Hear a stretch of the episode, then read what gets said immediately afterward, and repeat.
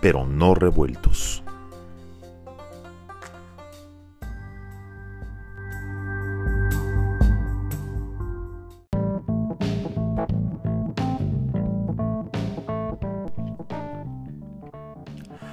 Hola, ¿qué tal amigos? Esto es Juntos, pero no revueltos.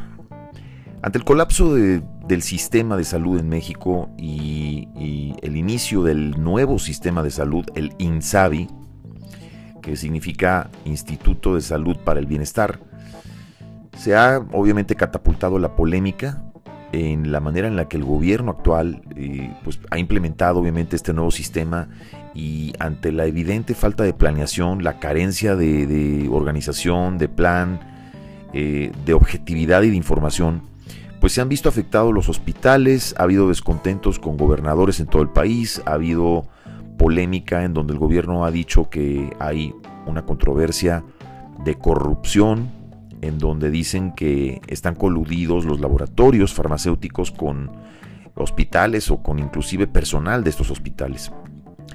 Ante toda la polémica, todos los dimes, diretes, el que sale afectado más en este caso pues es el ciudadano de a pie. Hay niños, actualmente casos de niños con cáncer, con enfermedades terminales, que no pueden tener acceso a sus medicamentos. Desde hace más de un mes, la crisis de medicamentos, la falta de medicamentos en México, que todavía hasta el día de hoy no se entiende por qué se da, el gobierno insiste en señalar el punto de que está tratando de destapar una red de corrupción. Eh, los laboratorios farmacéuticos por su lado se defienden diciendo que ellos han cumplido con todos los requisitos y las regulaciones actuales. En fin, quienes salen afectados son estos niños, sus familias, todos los pacientes con enfermedades terminales en general. Controversia grande. Hoy, 16 de febrero, hace ocho días aproximadamente, el gobierno anunció que, pues, que iba a dejar de, existir la carencia de medicinas, que hoy, en estas fechas, ya iba a haber eh, medicamentos en todos los hospitales y que ya no iba a existir el problema. Pues el día de hoy esas medicinas no llegaron.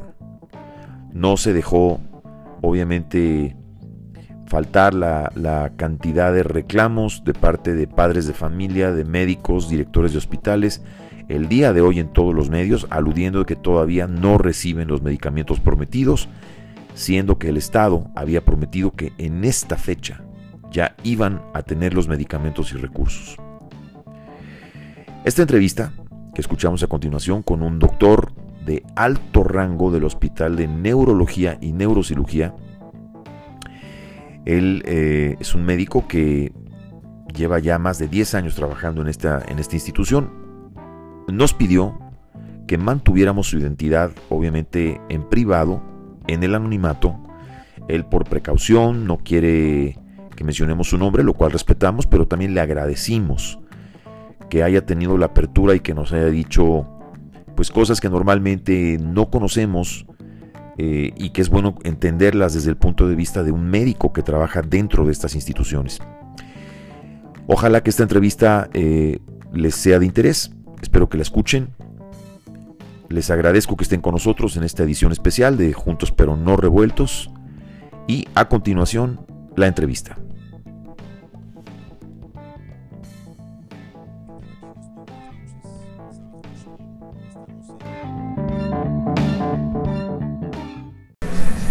¿Qué tal amigos? Muy buenas noches. Les habla Juan Shein. Estamos en Juntos pero no revueltos. Y yo le quiero dar eh, las gracias a mi siguiente invitado.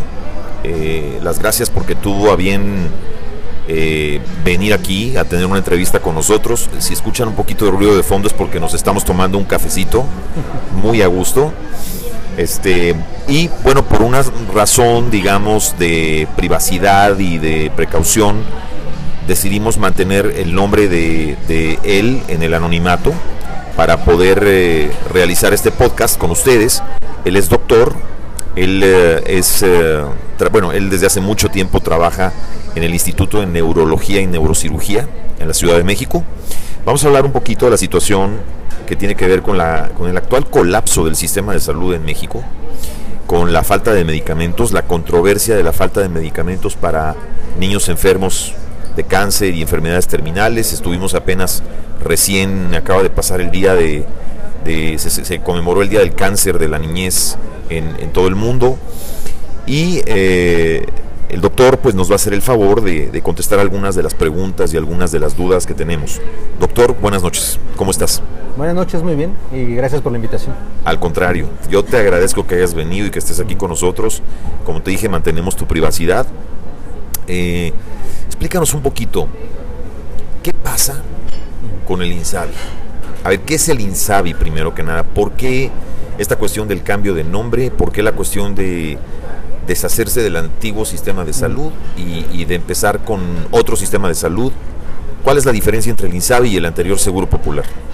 Seguro Popular fue un sistema que se buscó para dar atención a la población que no, que no tenía acceso a seguridad social, a seguridad eh, médica y quizá con muchos errores porque no era perfecto, pero su funcionamiento pues digamos que era bueno eh, muchos pacientes fueron beneficiados.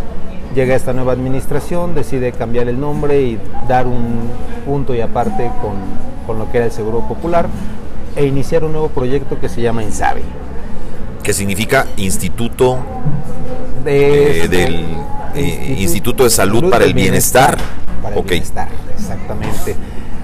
Realmente mm, creo que no es tanto el problema que se le haya cambiado el nombre o que se cambien las reglas. Al final de cuentas, cuando todo se hace de forma organizada y cuando tiene un buen propósito, creo que podemos llegar a buenos términos, siempre y cuando lo hagamos de forma paulatina. Aquí el problema es que de un carpetazo se decidió, ok, ya hoy no es Seguro Popular y mañana es Insabi y háganle como puedan, ¿no? Entonces, creo que ahí está el principal problema. Eh, al final de cuentas, el seguir un proyecto nuevo es, creo que es cosa de todos los sexenios, todos los presidentes llegan con nuevas ideas. Sí, como que hay una fiebre o hay una, un patrón de que alguien llega, cambia lo anterior. Quiero poner mi sello. Claro, todo lo anterior estuvo mal, lo que yo voy a poner ahora va a estar bien y eso pasa cada seis años. Así es, el problema es que aquí fue muy tajante, fue muy tajante y entendemos que hay una lucha por tratar de cambiar el sistema en el cual habíamos vivido, pero pues creo que esto pudo haberse hecho de forma más paulatina, con mayor información y sobre todo en condiciones quizá eh, más adecuadas para el sector salud. El sector salud mm, toda la vida ha tenido problemas, ha tenido carencias y pues desgraciadamente ahora que se agudizaron las carencias se llega a este cambio de estrategia donde muchos hospitales aún no entendemos cómo vamos a funcionar. Pero a ver, lo que acabas de mencionar, doctor, ¿se agudizaron las carencias producto de la mala planeación de este cambio? ¿O las carencias se agudizaron como normalmente suele suceder. No, hubo recortes presupuestales, hubo recortes presupuestales. Desde el 2019. Así es, hubo recortes presupuestales, se recibió una menor cantidad de dinero, se está ahora pensando en una gratuidad, donde obviamente, aunque son mínimos los ingresos que reciben los institutos por el pago que hacen los pacientes, pues es un, es un ingreso que está destinado hacia situaciones de mantenimiento del hospital o a situaciones quizá académicas. Entonces termina repercutiendo en el funcionamiento y en lo que se tenía planeado para ese año. Cuando hablamos de estos institutos, doctor, estamos hablando del Instituto de Neurología y Neurocirugía, el Instituto de Nutrición. ¿Cuál es este grupo de hospitales? Cancerología, cardiología, neonatología, el Hospital Infantil de México que entra dentro de la categoría, Instituto Nacional de Pediatría, son bastantes. De acuerdo a, la lupa con la que lo ves, doctor, este, esta situación de la falta de medicamentos, ¿esto fue gatillado a raíz de esta mala planeación del cambio al INSABI? Es, es, muy diferente. Desgraciadamente vivimos en un país donde se han diseñado tantos, tantos servicios de atención de salud que cada uno se maneja de forma diferente. El Seguro Social y el ISTE hacen compras de medicamentos para poderlos distribuir y para poderlos dar a sus afiliados. Los institutos no trabajan así, los institutos trabajan para los pacientes que no cuentan con seguro o ISTE. Entonces muchos de estos medicamentos tienen que ser adquiridos por los, por los pacientes o son otorgados por el instituto, pero obviamente bajo un costo o bajo eh, una cuota de recuperación, por así decirlo. Es decir, por ejemplo, si yo voy al Instituto de, de Nutrición, por ejemplo, a mí me pueden atender aunque yo no esté afiliado me pueden atender, pero obviamente algunos gastos voy a tener que correr con ellos. Así es. Esta es la diferencia entre estos institutos y el seguro social. Sí, los, institutos hacen o hacíamos lo que se hace un, perfil socioeconómico del paciente, dependiendo de sus ingresos y dependiendo de los factores que, eh, que evalúa trabajo social, se le da un, nivel de atención y dependiendo de ese nivel pues, van a ser las cuotas de recuperación que van a pagar. Ahora, sinceramente, la mayoría de los pacientes pagan cuotas mínimas de menos de 10 pesos por a lo mejor una consulta médica. Hay pacientes que no hacen pago porque obviamente se mantienen como exentos y esos gastos los cubre el hospital y el gobierno. Pero aún así hay cosas que tienen que hacer lo posible por poderlas comprar para poder tener una atención. Por ejemplo, eh, ante esta situación el gobierno eh, obviamente achaca la situación de la falta de medicamentos a que ha habido corrupción entre los laboratorios y los hospitales, que están en contubernio y que hay una red de corrupción que están deshaciendo y, y que esto ha gatillado esta falta de medicamentos. Pero me llama la atención de que, por ejemplo, sucede un movimiento como lo que pasó en el aeropuerto de la Ciudad de México, donde hubo padres de familia que llegaron a bloquear el aeropuerto, que se metieron casi casi hasta las pistas de aterrizaje. Este, y cómo es que en cuatro horas, estos son padres de niños con cáncer, y cómo es que en cuatro o cinco horas llegaron y les dijeron, ya tranquilos, ya están los medicamentos. O sea, ¿qué quiere decir? Que si hay medicamentos pero no los quieren dar. Pues aquí lo curioso es que todavía en la mañana escuché en radio que hay muchos padres que se están quejando en varios hospitales cuando supuestamente ya se había acordado que hoy se iban a cubrir todas las necesidades al 100%. Entonces, creo que se están parchando las necesidades dependiendo del grado de presión que siente el gobierno. Eh, realmente aquí lo que, se, lo, que, lo que se ha observado o lo que he escuchado es que el, el, gobierno ha tratado de conseguir estos medicamentos porque se terminó la concesión directamente con la farmacéutica que se encargaba de la distribución de ellos. Y el conseguir estos medicamentos, se ha hablado mucho de que están eh, por adquirir o adquiriendo medicamentos del extranjero, muchos de ellos que vienen de China o de otros países de Asia, de dudosa calidad. Este, pero el gobierno obviamente respalda su decisión diciendo que son medicamentos avalados por la Organización Mundial de la Salud. Eh, ¿Son medicamentos de dudosa calidad, doctor? Yo pienso que sí, al momento que nos vamos a saltar todas las reglas de COFEPRIS. Eh, COFEPRIS es eh, la instancia que precisamente se enfoca a determinar que todo lo que se utilice dentro del sector salud tenga una normatividad de calidad mínima. Si nos vamos a saltar esa instancia, ¿cómo damos por hecho de que lo que va a entrar realmente es lo correcto? Solamente porque nos vamos a apegar a una normatividad a la cual nunca nos hemos apegado. Entonces, es extraño, es, es, un poco extraño, parece un bomberazo más que, más que un... O sea, ¿el gobierno actualmente está siendo más reactivo que proactivo? ¿Está reaccionando conforme les brinca la liebre? O, es decir, no, ¿no hay planeación? Yo siento que sí, eh, creo que tenemos un gobierno con muy buenas intenciones, pero mucha desorganización todavía de las ideas y creo que en esa desorganización de las ideas terminan pagando diferentes sectores, que es lo que se ha visto. Creo que nadie está en contra de que se luche contra la corrupción. Todos sabemos que ha habido corrupción en los hospitales, sabemos que ha habido corrupción por parte de las farmacéuticas. Creo que cualquier lugar donde nos digan eh, el presidente o cualquier, eh, cualquier eh, miembro ahorita del gabinete que nos diga es que en este punto detectamos corrupción, bueno, pues creo que todos lo sabemos, vivimos en uno de los países más corruptos de Latinoamérica. Entonces, lo ideal sería que nos dieran estrategias o que se buscaran estrategias para poder modificar esta, e, e, estos eslabones que se han podrido durante años y no dar un corte de tajo y dar soluciones que parecen más pues un bomberazo para resolver la situación. Pero además, eh, ¿puede un secretario de salud salir a decir, no, pues que los niños con cáncer se aguanten unos 2, 3, 4 días sin tomar medicamento. O sea, podemos aludir de que está bien resolver los actos de corrupción, desenmarañar todas estas cosas, me parece muy bien. Pero ¿pueden pacientes con enfermedades terminales dejar de tomar medicamentos durante 4, 5, 6 días? ¿Cuál es la afectación de eso? No, claro que no, un tratamiento tiene que ser continuo. El, el problema es que siento que con este gobierno en aras de poder defender un proyecto se está cayendo en la falta de empatía y la falta de sensibilidad hacia personas que están haciendo un reclamo legítimo. Eh, creo que ahí en vez de gastar eh, tiempo en tratar de tapar o de evitar que la gente se dé cuenta de lo que sí hay un desabasto, pues tratar de resolverlo ¿no? y darle la atención, pues no solo a los niños, también a los pacientes con VIH y a diferentes sectores que se han visto limitados en la adquisición de sus medicamentos. Y que no les puedes decir, espérense tantito, aguántate una semana. Este, dime una cosa, doctor. Eh, tú desde hace cuántos años has trabajado en el Instituto de Neurología? Llevo más de 10 años trabajando en la institución. Y dentro de los casos que has visto en el Instituto de Neurología últimamente con esta situación, eh, ¿nos podrías compartir un par de cosas que hayas presenciado? Por ejemplo, casos graves, casos de pacientes que lleguen y que no se les puede atender. ¿Nos, podrías compartir algún par de ejemplos? El, instituto tiene una política de, que tiene que aceptar a los pacientes. Eh, no, se le puede eh, negar la atención a nadie.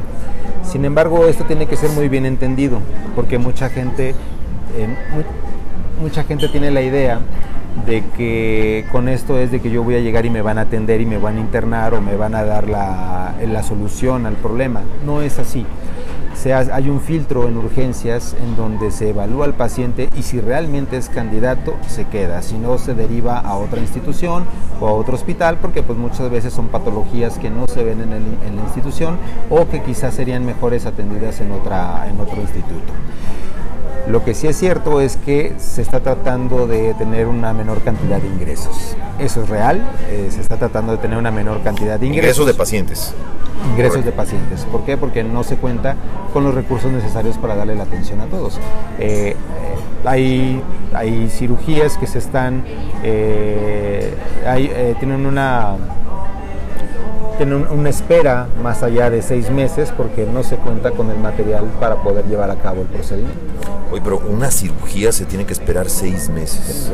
Lo que se qué, ¿qué puede pasar en seis meses? O sea, si pues no se, puede ir agravando, puede, si estamos hablando de una tumoración, pues obviamente puede ser fatal para el paciente. Eh, hace, hace a principios de año, no, a principios del año pasado, más o menos a mediados del año, eh, hubo, se, empezó a difundir por medio de Facebook una, una, hoja de un paciente que entraba al instituto buscando atención por una tumoración. Sin embargo, se le, se le derivaba a otro hospital porque no se le podía eh, atender. Pero a otro hospital que no tiene la especialidad que tienen. No, sí hay otros hospitales que la tienen. El problema es que también los recursos están limitados. Entonces, pues es complicado, ¿no? El no poder atender a todos los pacientes. ¿A qué atribuyes este pues esta situación de que han puesto en el caldero y en el blanco al Instituto de Neurología? ¿Por qué tanta tanta hazaña o por qué tanto afán, por qué tanto sainete con el Instituto de Neurología? ¿A qué lo atribuyes?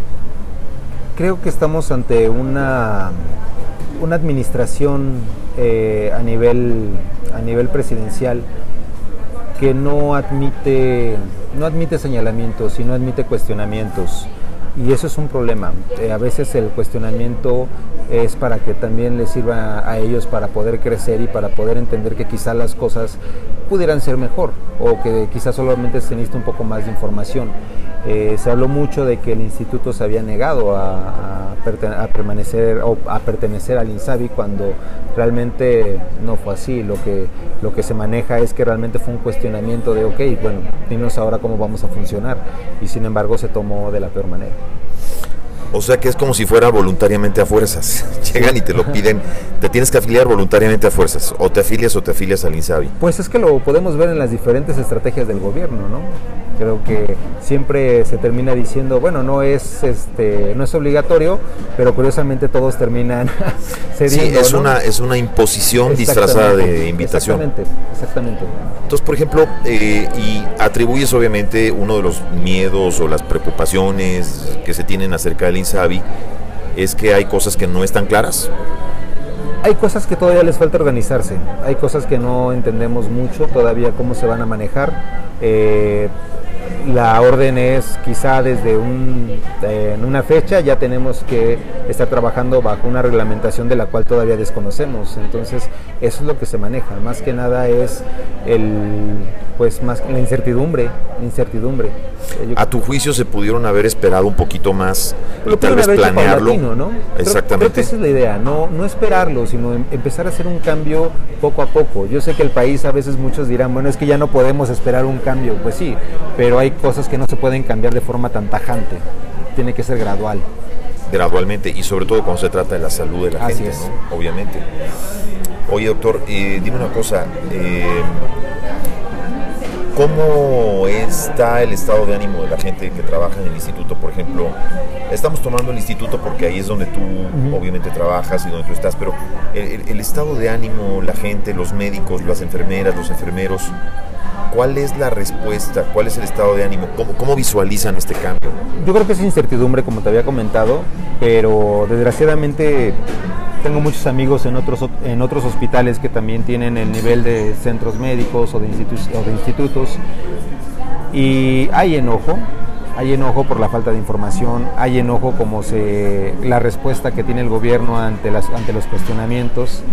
Eh, creo que nadie está en contra de que todo se modifique si es para bien. Eh, lo único que pedimos quizá es que no se, no se den cifras o que no se den informaciones que no son del todo verídicas, porque al final de cuentas nosotros... Como para taparle el ojo al macho, como decimos coloquialmente. ¿no? y aparte porque yo no tengo una televisión todos los días en las mañanas para poder decir lo que yo pienso. Exactamente, no tienes el micrófono. Yo no tengo el micrófono, no tengo, no tengo los medios de comunicación preguntándome, oye, ¿tú, ¿tú qué opinas de esto y de, lo que dijo aquel? Yo no puedo defenderme como, como quizá el gobierno lo puede hacer, ¿no? Y menos puedo señalar. ¿Es frustrante, doctor? Sí, sí es frustrante. es muy frustrante porque de por sí estamos acostumbrados a trabajar con poco. Eh, ahora es trabajar con menos y el futuro no, no, pinta bien. No pinta bien en cuanto a recursos y en cuanto a, en cuanto a lo que nosotros intentamos hacer, que es dar una atención de salud de calidad. Lo seguimos haciendo sí, porque al final de cuentas el material humano está dentro de la institución, eh, pero pues obviamente las carencias terminan afectando el trabajo médico. Dime una cosa, doctor, ¿se ha establecido alguna comisión o algún grupo que, que se dedique precisamente al diálogo, a informarles a las instituciones? Hasta donde yo sé, no. Eso quizá ya más a nivel directivo tengan mayor conocimiento, pero hasta donde yo sé no, pero yo supongo que debe de haber alguna forma de comunicación directamente ya con los directivos del hospital y la Secretaría de Salud. Doctor, hace poquito, eh, hace un par de semanas, eh, vimos que hubo una visita de parte del secretario de salud y de la fiscal o gente de la fiscalía de la Ciudad de México eh, hacia al hospital, precisamente al Instituto de Neurología. ¿Por qué, ¿Por qué fue esta visita? ¿Esta visita fue una invitación de parte del instituto? No, fue una, fue una, visita sorpresa, así lo hicieron saber y así se manejó. Eh, y bueno, creo que estas visitas sorpresas son buenas para ver el funcionamiento de las instituciones. Digo, no se me hace mala la idea. El problema es que lo hagas después de que señalaste un instituto, ¿no? Ahí se me hace raro, es rara, esa es la palabra, se me hace raro yo creo que más fue un jalón de orejas. Se aprovechó la visita para que, según digo, lo que se vio en las imágenes en la televisión, hubo personal del instituto que le habló duro y fuerte, tanto a la fiscal como al sí, Sí, y, y muchos de lo, de lo que se comentó ahí fue cuestionando y criticando a la administración actual, que igual, o sea, creo que tenemos que ser muy claros, ¿no? Hay limitaciones en la cual pues la administración actual del instituto también tiene que hacer su trabajo, pero pues obviamente también hay que entender que la administración actual pues tiene que trabajar con los recursos que se tienen, que bueno, pues, ojalá se pudiera resolver todos los problemas de la institución, pero bueno, hay que, hay que entender que esto es un problema muy no Vas a resolver, claro, no vas a resolver los problemas de un país que se han generado durante décadas, está clarísimo que no los vas a resolver durante un año ni durante dos pero lo que no está muy claro es que si no tienes un plan o no lo estás ejecutando correctamente y entonces lejos de arreglar la situación la estás empeorando, estás causando una debacle, pues ahí es donde está lo preocupante, porque aquí hablamos, aquí hablamos de salud, o sea, estamos hablando de vidas de personas. No, y lo preocupante es que en cada uno de los proyectos que este gobierno ha implementado, creo que ha habido críticas que son que son dignas de escuchar, ¿no? Correcto. Me refiero a cualquier tipo de proyecto, ¿no? Para hay no cosas constructivas, claro. Exacto. Hay cosas constructivas. Y, pero este gobierno se ha caracterizado por no escuchar. Y creo que no estoy diciendo ninguna mentira. Tenemos, tenemos un gobernante que le cuesta mucho escuchar Correcto. y pues difícilmente va a cambiar su decisión. ¿no? Eh, quizá eh, sobre las decisiones que ha tomado en diferentes aspectos, eh, probablemente escuchando esas voces, pudo, pudo, haber hecho proyectos muchísimo más fuertes, muchísimo más organizados y quizá no tuviéramos estos problemas que ahora estamos, estamos enfrentando. Si comparáramos la situación del Instituto de Neurología ahorita, hoy en día, estamos en el mes de febrero de 2020, doctor, con el Instituto de Neurología de febrero del 2017. No ha cambiado mucho, las carencias siempre han existido, esto no es nuevo. El problema es cuando eh, los recortes van siendo cada vez mayores, eh, ahí sí es cuando ya se empieza a afectar el funcionamiento de la institución. Los recortes iban siendo paulatinos, pero quizá no tan marcados. En este momento, pues sí se trata de tener la menor cantidad de pacientes internados, o no la menor cantidad, pero sí tratar de no estar eh, completamente llenos en la, en, la parte de hospitalización para evitar precisamente pues, que la falta de recursos termine afectando la atención. O sea que la atención o la aceptación de pacientes tiene que ser mesurada de acuerdo a la capacidad real que tienen ustedes ahorita. Así es. A tu juicio, eh, bueno, en este momento hasta donde sé, eh, el hospital, el instituto ya eh, contestó afirmativamente que va a entrar obviamente y que se va a afiliar al INSABI. Así es. una vez afiliado el instituto al INSABI, ¿se espera un cambio repentino o un cambio o va a ser un cambio gradual también? No lo sabemos, no lo sabemos. hoy, hoy precisamente se dio a conocer un comunicado donde se le informaba al, personal de la institución que nos eh, eh, estamos ya oficialmente inscritos en el INSABI o formamos parte del INSABI eh, y que obviamente con esto se espera también un incremento presupuestal que pues esperemos que así sea para que ayude al buen funcionamiento del hospital. ¿Y les han dicho a partir de cuándo viene ese incremento? No, creo que todavía eso no está bien definido. Es una situación tremenda, doctor. en, tu, en tu opinión, digamos, estamos hablando la parte tuya, como tú lo enfocas y desde la lupa que tú lo ves, este, ¿qué es lo primero que necesita el instituto? ¿Qué es lo que más requiere? Ya sé que recursos, pero eh, eh, si habláramos en este momento de lo principal, ¿qué es lo que más requiere el Instituto de Neurología en este momento? Todo lo que es cuestión de infraestructura, mantener eh, los equipos de quirófano, tener las áreas de hospitalización adecuadas, tener los resonadores, eh, el área de tomógrafo, todo, todo en condiciones adecuadas. Somos una institución que está enfocada no solamente a la atención, eh, es una institución que debe de formar recursos humanos de salud, forma residentes, forma diferentes especialistas, también forma alumnos de pregrado, es un centro formador y es un centro de investigación. Todo esto no se puede hacer a un lado, no solamente somos un, eh, no solamente somos un hospital de atención, es un hospital que debe cumplir con muchas otras esferas y que desgraciadamente muchas de esas esferas están viendo limitadas por enfocarnos a la parte de atención. ¿Cuántas cirugías se hacen actualmente en el instituto? No desconozco. No sabes. Pero menos que antes. Sí. Obviamente. Obviamente esto también quiero asumir que ha afectado la parte que tiene que ver con eh, exámenes, toma de muestras, resonancias, etcétera. Sí, tenía, eh, hace unas semanas teníamos descompuestos los equipos, parece que ya estaban por repararse eh, dos de ellos. Sí. Y bueno, pues estamos en espera de que nos avisen. Doctor, ¿cómo decidiste ser médico? fue algo muy curioso. me la pasaba de niño en los hospitales porque tenía un problema de salud, entonces creo que de ahí le fui tomando cariño y eh, decidí estar en medicina.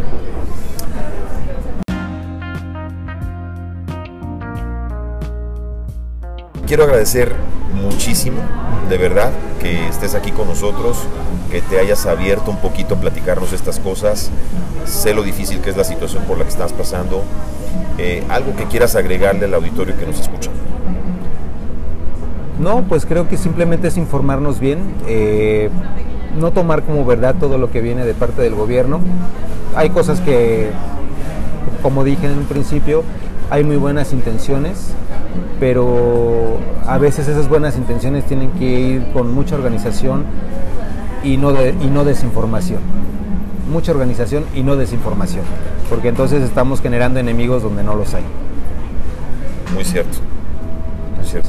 Y también nos hace mucha falta ser críticos objetivamente, no criticar por criticar, ¿no? Así es. Doctor, te quiero agradecer mucho que hayas estado acá con nosotros. No, muchas gracias por la invitación. Muchísimas gracias. Bueno amigos, esto fue Juntos pero no revueltos. Eh, gracias por haber estado en este podcast con nosotros. Seguiremos muy de cerca esta situación y lo que está pasando con el sistema de salud en México y seguiremos informándoles. Su amigo Juan Shane les desea muy buenas noches, tardes, días, dependiendo cuándo nos estén escuchando. Y nos vemos y nos escuchamos muy pronto.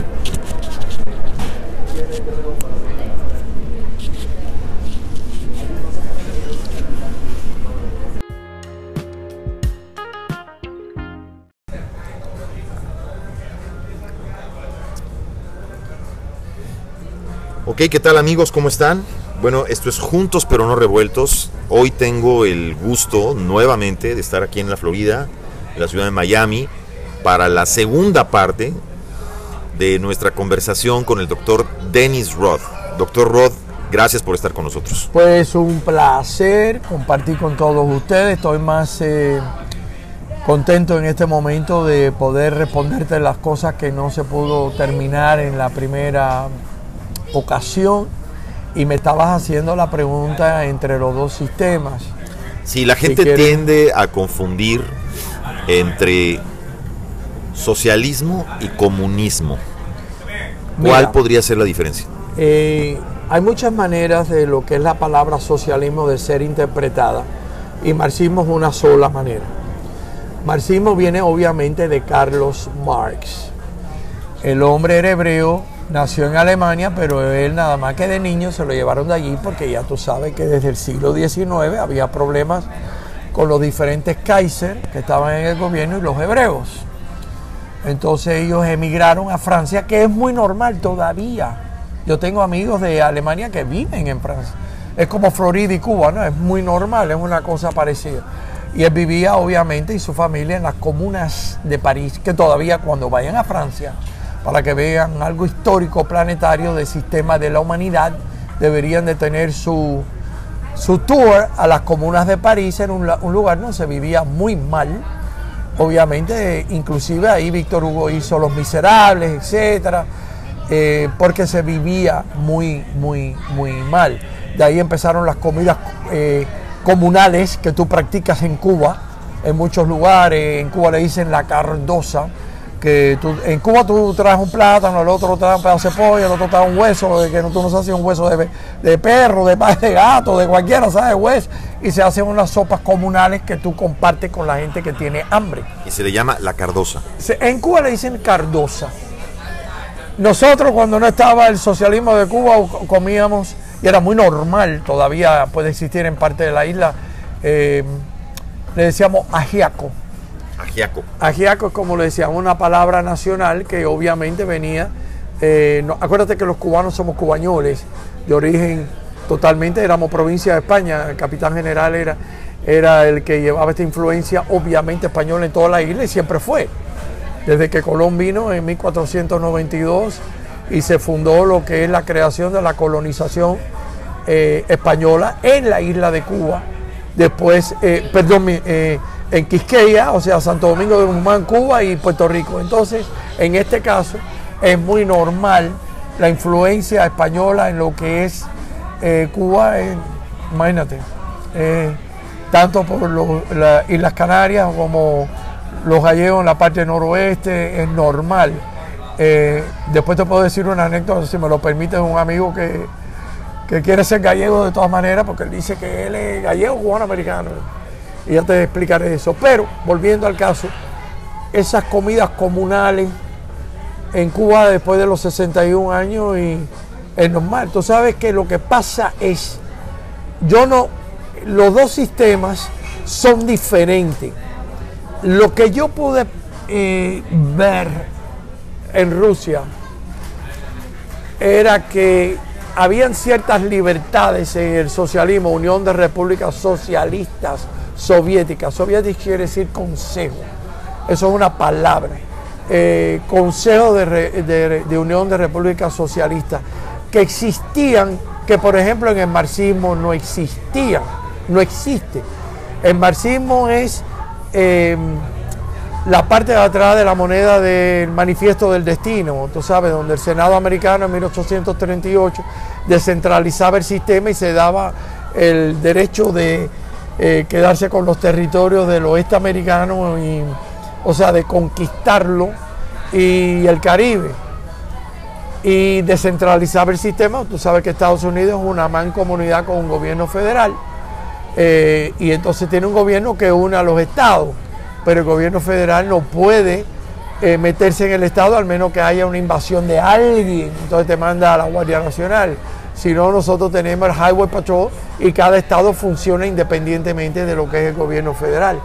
Eh, estamos unidos, pero descentralizados.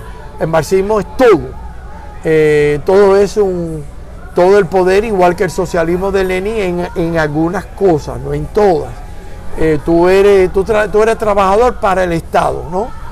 El marxismo se hizo una creación del, o sea, el marxismo, leninismo, en este caso la, el manifiesto comunista viene de las comunas de París. Eso, eso le iba yo a preguntar. se habla mucho del manifiesto comunista de Marx y Engels. Sí se habla mucho de que el manifiesto comunista estaba hecho para países industrializados, como Inglaterra. Él nunca, él nunca, vaya, nunca, para países Rusia, Cuba, China, Corea. No. Entonces hay como que una contradicción ahí. Mira, eh, tanto el manifiesto comunista como el, el Das Capital, no sé cómo se dice, de, ninguno menciona. Ellos mencionan que eso pudiera funcionar en, eh, y ha funcionado en cierto modo y yo te voy a explicar la paradójica de esto. En Estados Unidos, Inglaterra, Francia y Alemania, jamás menciona los países que adoptaron ese sistema. Nunca. En otras palabras, o lo discrimina, a lo mejor él hubiera interpretado eso, le hubiera dado un seguimiento diferente a nosotros, porque ahí te dicen Carlos Marx, pero ellos mismos discriminan a sus yernos al cubano Pablo Lafarguet, que. Ok, estábamos hablando, doctor Roth, del manifiesto comunista y usted nos estaba haciendo una explicación acerca del manifiesto comunista, de Marx y Engels y de que estaba más bien diseñado para países cuando industriales. Tú vienes, cuando tú vienes de Occidente, tú esperas que en Rusia Carlos Marx tuviera un nombrecito. No te hablaban de Carlos Marx para nada. Entonces en varias universidades, no quiero decir los nombres, era un poquito, you know, cuando tú eres gallego, cubano, americano, llegar en España hubo una guerra civil con la pasionaria y la falange y la república, entonces llegas a Cuba y la izquierda y la derecha. Entonces llegas a un lugar donde supuestamente tiene que albergar las ideas marxistas. Pues entonces las ideas culturales del Marx no las ven muy bien en Rusia, porque en Rusia tú sabes que los rusos y los alemanes no cortan el bacalao, como decimos nosotros. Y entonces ellos no le van a dar mérito a Carlos Marx, no porque a lo mejor estén de acuerdo o no con alguna más que otro matiz del manifiesto comunista de Carlos Marx, pero ellos se estaban, ellos se iban por las ideas de Lenin. Obviamente bien sabes tú que Lenin no se llamaba así, Lenin era el nombre de la cárcel del río Lena, y Lena, y era un nombre de nom de guerra él se llamaba Vladimir Ilich Ulyanov. ¿Y por qué adoptó el nombre? De... Porque en aquella época, a finales del siglo XIX, principio del siglo XX, tú tenías lo que decían el nombre de guerra, el nombre de guerra, el nombre, el alias, alias. Y entonces Lenin, acuérdate que él estaba en la cárcel de Lenin, la cárcel del río Lena, era donde estaba el río que siempre se ha llamado así, toda la vida.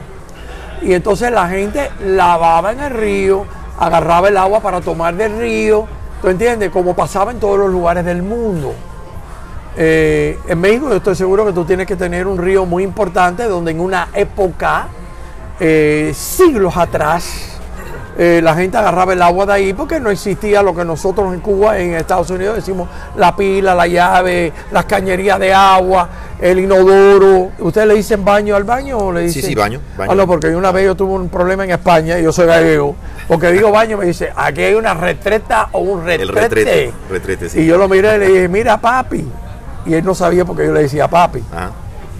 Imagínate, un español hablar con un eh, gallego cubano americano, cuando tú vas a España, que te dije yo, eh, voy, a, voy a casa de mami y papi.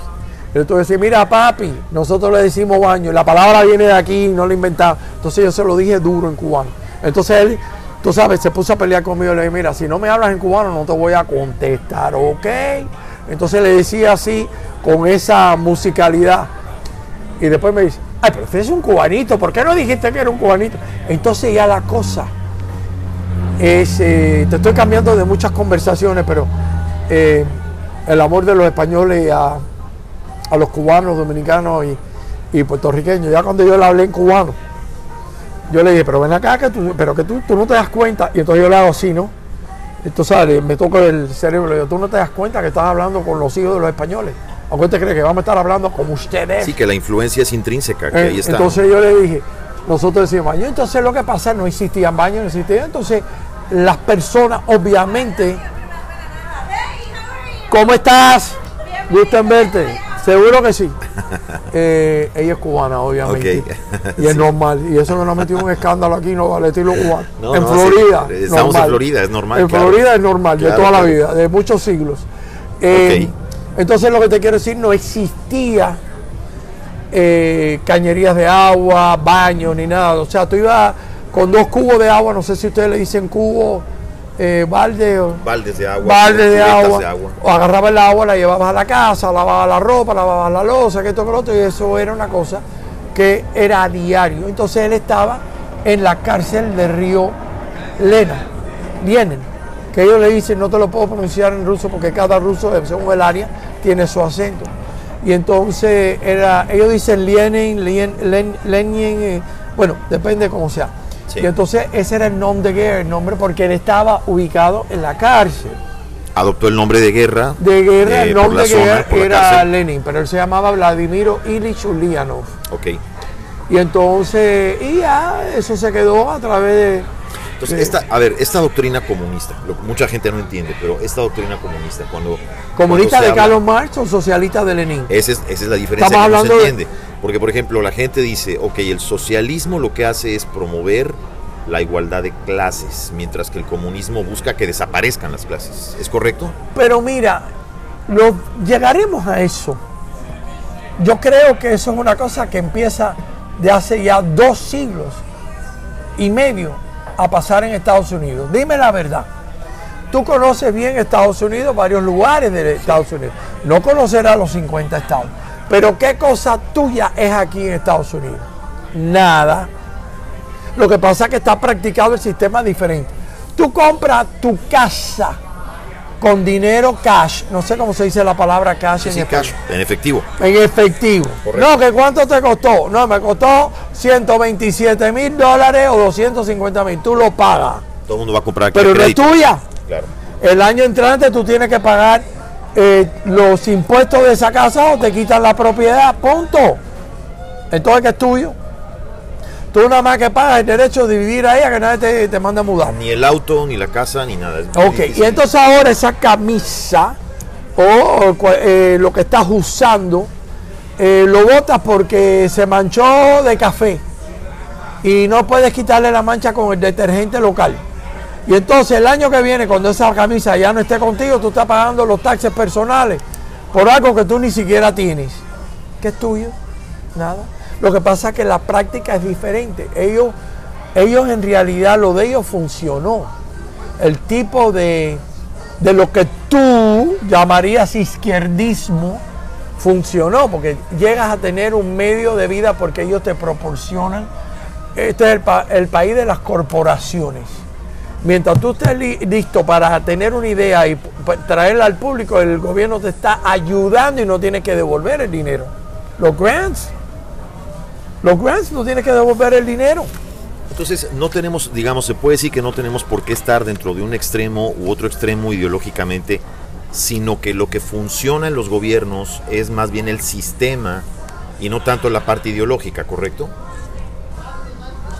A lo mejor la traducción no está. Correcto. el gobierno te da dinero para que tú hablas Me- una corporación. correcto, El me gobierno muestra- te da dinero para que tú hablas una, un- una tienda de vender algo.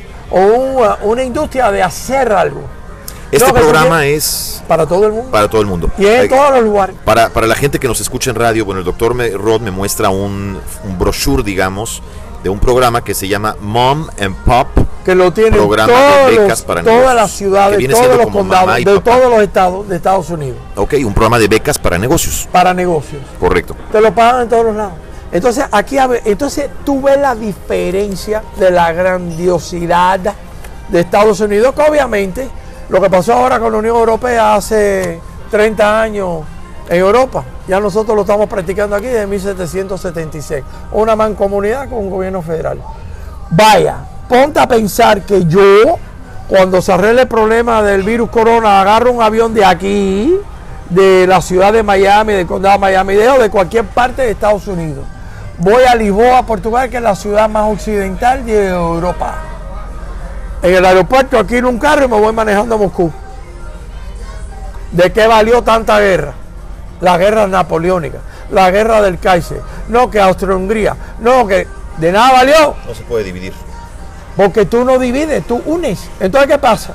Yo cruzo ahora de Portugal a España, de España a Francia.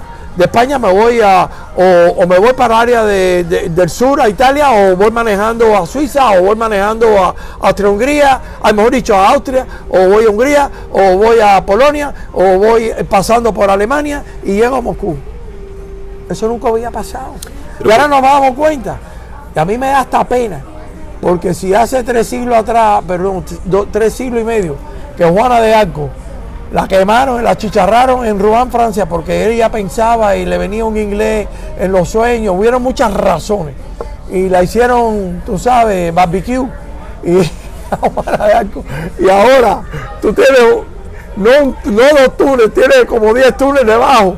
Este es el túnel secreto, el otro es el túnel de este, este es el túnel del tren, este es el túnel del tren expreso, este es el túnel de los carros.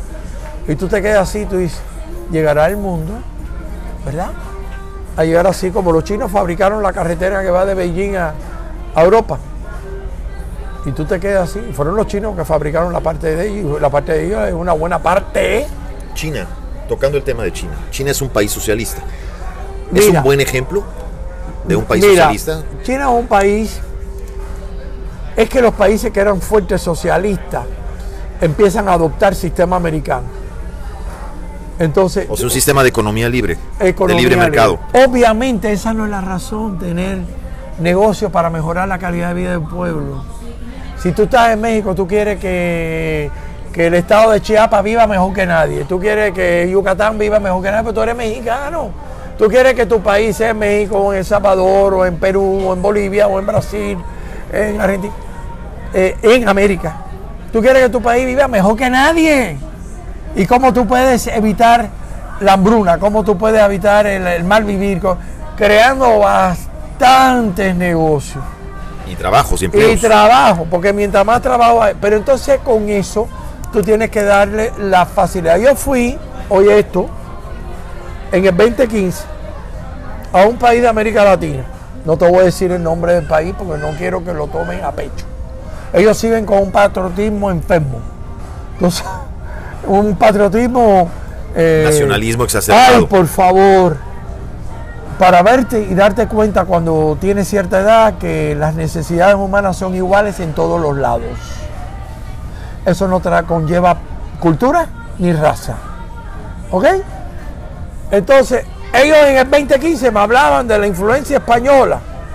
Y yo le tuve que decir, bueno, bueno, bueno, espérate, ¿cuándo se fueron los españoles aquí? 1808 en el 1808, siglo XIX. ¡Wow! Estamos en el siglo XXI, 2015, hace 207 años que tienen que ver los españoles con América. Nada. Cuando los españoles vienen aquí, vienen con visa, pasaporte a un país extranjero. Y yo, mientras ellos me estaban hablando, yo me reía porque yo decía, si ustedes supieran que en medio de España no saben que este país era parte de la corona española, le da un ataque de risa. Entonces, yo decía, en España no se conoce el país tuyo, hermano, que ustedes eran parte de la corona. Y yo creo que no les importa. Y ustedes deberían de tomar una actitud que su problema en su país es de la capital del gobierno de tu país. Yo no entiendo, ¿verdad?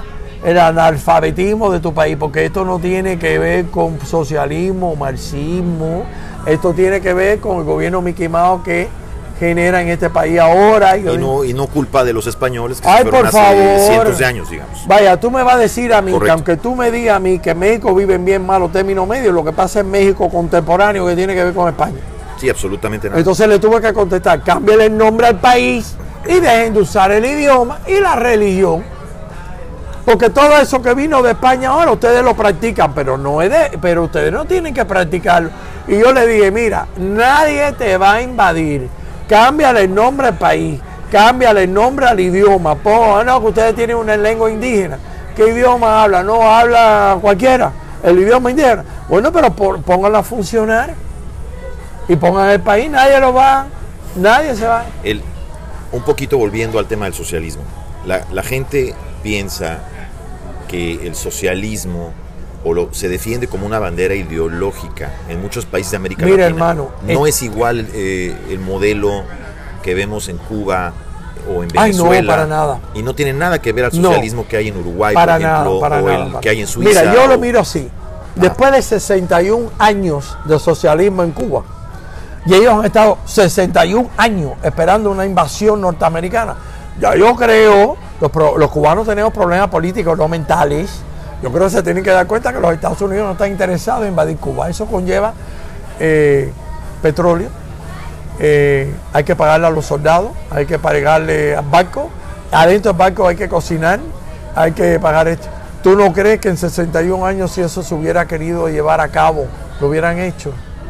¿Tú crees que, que Rusia en el Polo Norte va a venir a defender a Cuba? ¿Defenderlo de qué? En este momento ya no creo. No, ni en este momento ni nunca. Si nosotros somos un país occidental, de, como decimos los cubanos, a Pepe te, emba- Y te estamos embale. unos como- cuantos kilómetros Ay, de por costa favor. de donde estamos hablando. Estamos, en, en- estamos a nivel americano, estamos a 90 millas. Ay, por favor, que miren la proximidad. La influencia americana, que no tiene nada de que ver con lo que ellos querían para quedarse en el país. Tú me vas a decir que en Cuba no hay dictadura. ¿Cuántos años hace que están? 61 años. Eso no es dictadura. Eso es dictadura. Bueno, pero entonces, ¿cuál es el concepto de ellos dictatorial? Si no le han dado a las nuevas generaciones eh, una oportunidad de ejercer y poner otro medio. Mira, la cosa no es estancarse en una monarquía. Monarquía quiere dec- decir cuando tú llevas el país con un imperio de un rey y una reina. ¿Entiendes? Una monarquía absoluta. No, ellos tienen un- un- una monarquía, pero con un gobierno socialista a lo que ellos ya. La cosa es tener variantes. tenien- se, se dice en español, aparte de variantes, enmiendas. Este es el sistema perfecto, pero en ese sistema hay que darle enmiendas. Doctor, una pregunta. Yo he vivido, me ha tocado vivir personalmente en diferentes países en América Latina. He estado en Uruguay, he estado en Paraguay, he estado en Bolivia, pre-Evo y post-Evo. He vivido en Chile, he vivido en Brasil y obviamente en México. Yo veo generaciones de gente mucho más joven que yo, propiamente millennials, digamos, que de repente mitifican, porque hay una mítica eh, de, de- de- esa revolución cubana, de ese, ese, mito de la revolución cubana, ese relato de la revolución cubana, que yo creo que no conocen por estar simplemente estancados, ubicados y encapsulados en su realidad. Pero mi pregunta es, ¿es Cuba el modelo, un modelo o ejemplo de fracaso? Total. Ay, pero sin pregunta. Ahora yo te lo puedo decir aquí. Dilo en Cuba, anda, para que tú veas que te llevan preso nada más que por opinar diferente. ¿Cómo tú no vas a valorizar, a valorizar una opinión ciudadana? Pero entonces, ¿qué es libertad? Tú no tienes que ser comunista o marxista, ni tienes que, vaya, comunista marxista o, o socialista de Lenin, ni tienes que ser proamericano. Cada cultura tiene que crear sus propios medios para la para mejoramiento de la calidad de vida de su cultura. ¿Entiendes? Nosotros venimos de una cultura mulata. Los intereses de nosotros por la geografía de nosotros no es igual que la de Paraguay, porque no tenemos la misma historia, no es igual que la de Bolivia, porque no somos indígenas. Nosotros somos una cultura negro-blanca, blanca y negro, y más mulato que cualquier cosa. Nosotros necesitamos cultura. Mira la música cubana. La música cubana no tiene para nada que ver con la que tú practicas en en Paraguay o Bolivia. Ni lo que comemos nosotros tampoco. Ni nosotros hablamos el, es el idioma. La cultura andina, obviamente. Es que no tiene nada de que ver. Cada cultura tiene que practicar su cultura y su cultura de donde ellos vienen. Y su historia es de donde ellos vienen. Aparte que yo no creo para nada que los americanos nunca quisieron adoptar Cuba como Estado ni Estado Libre asociado, primero porque nosotros hemos sido a través de la historia muy independientes. Nosotros hemos creado una cultura que es muy fuerte, tú la puedes ver aquí, tú la puedes ver en Europa, en el mismo Rusia. Cuando tú vas a una tienda cubana en Rusia, que tú vas a tomar café cubano. Entonces, nada más que el alivio de oír, mira, yo tengo una amiga, no voy a decir su nombre, yo llegaba a lo que es el barrio cubano de Moscú, el único barrio que habla español o por lo menos donde hay más concentración del idioma castellano. Idioma castellano cubano, no el idioma castellano de, mira, estás por allá. No, no, nosotros no hablamos al estilo de España, hablamos al estilo. Oye, niño, cruzaste la calle, ten cuidado que mira, aquí te va a matar, es un loco manejando, ya lo conozco. ¿Entiendes? Es una manera, una percepción totalmente muy diferente, pero por razones Quizá porque como estamos en el centro de América cubana, acá quiere decir centro, en el idioma taíno de los indígenas natales. Bueno, uno de los grupos, porque los Guatajay también estuvieron, Guanabacoa, Guanatajay, eh, Guanabacoa, Taíno, Arawak, Caribe. Eh, somos diferentes grupos indígenas, no teníamos indígenas locales, sino venían por canoa o el concepto de lo que es una canoa por diferente. Entonces, eh, quizás teníamos que matar tantos grupos. Tú vas y tú, tú esperas que donde tú vas a tomar café cubano, que es café express, porque nosotros hemos adoptado esa palabra, café cubano, pero el café ni viene de Cuba porque es un poco, un poco de, semilla de café que se da en la parte oriental, que hay un poquito de montaña, pero el café viene de Colombia, de Costa Rica, y nosotros lo cocinamos al estilo cubano, café express, que obviamente la cafetera viene de Italia, y todo esto viene de origen del oeste africano y de Arabia, ¿no? Fue Arabia, café de, Turquía, o sea, tiene un historial. Nosotros lo hemos adoptado, pero no viene de Cuba, o sea, nosotros decimos café cubano porque hemos adoptado ese medio de tomar café. Pero es normal que vea eh, pastelitos de guayaba, guayaba, pastelitos de guayaba y queso, el guava queso, el famoso guava queso de acá. El guava queso, y entonces, y entonces te dicen en inglés pastelitos. Sí. No pastelitos. Entonces, me sorprende, por ejemplo, aquí en Miami, mucha gente. No, pero déjame ya le ofrecen café y le dicen cubanito. Eh, sí, pero, pero por ejemplo, en Europa del Este y esta ciudad muy, eh, tú sabes, muy rusa, Moscú, una ciudad que tiene un milenio. Entonces tú llegas al área donde hay una concentración de, de latinos y más cubanos que nadie. Entonces llegaba una amiga mía, pues no puedo hablar más de ella.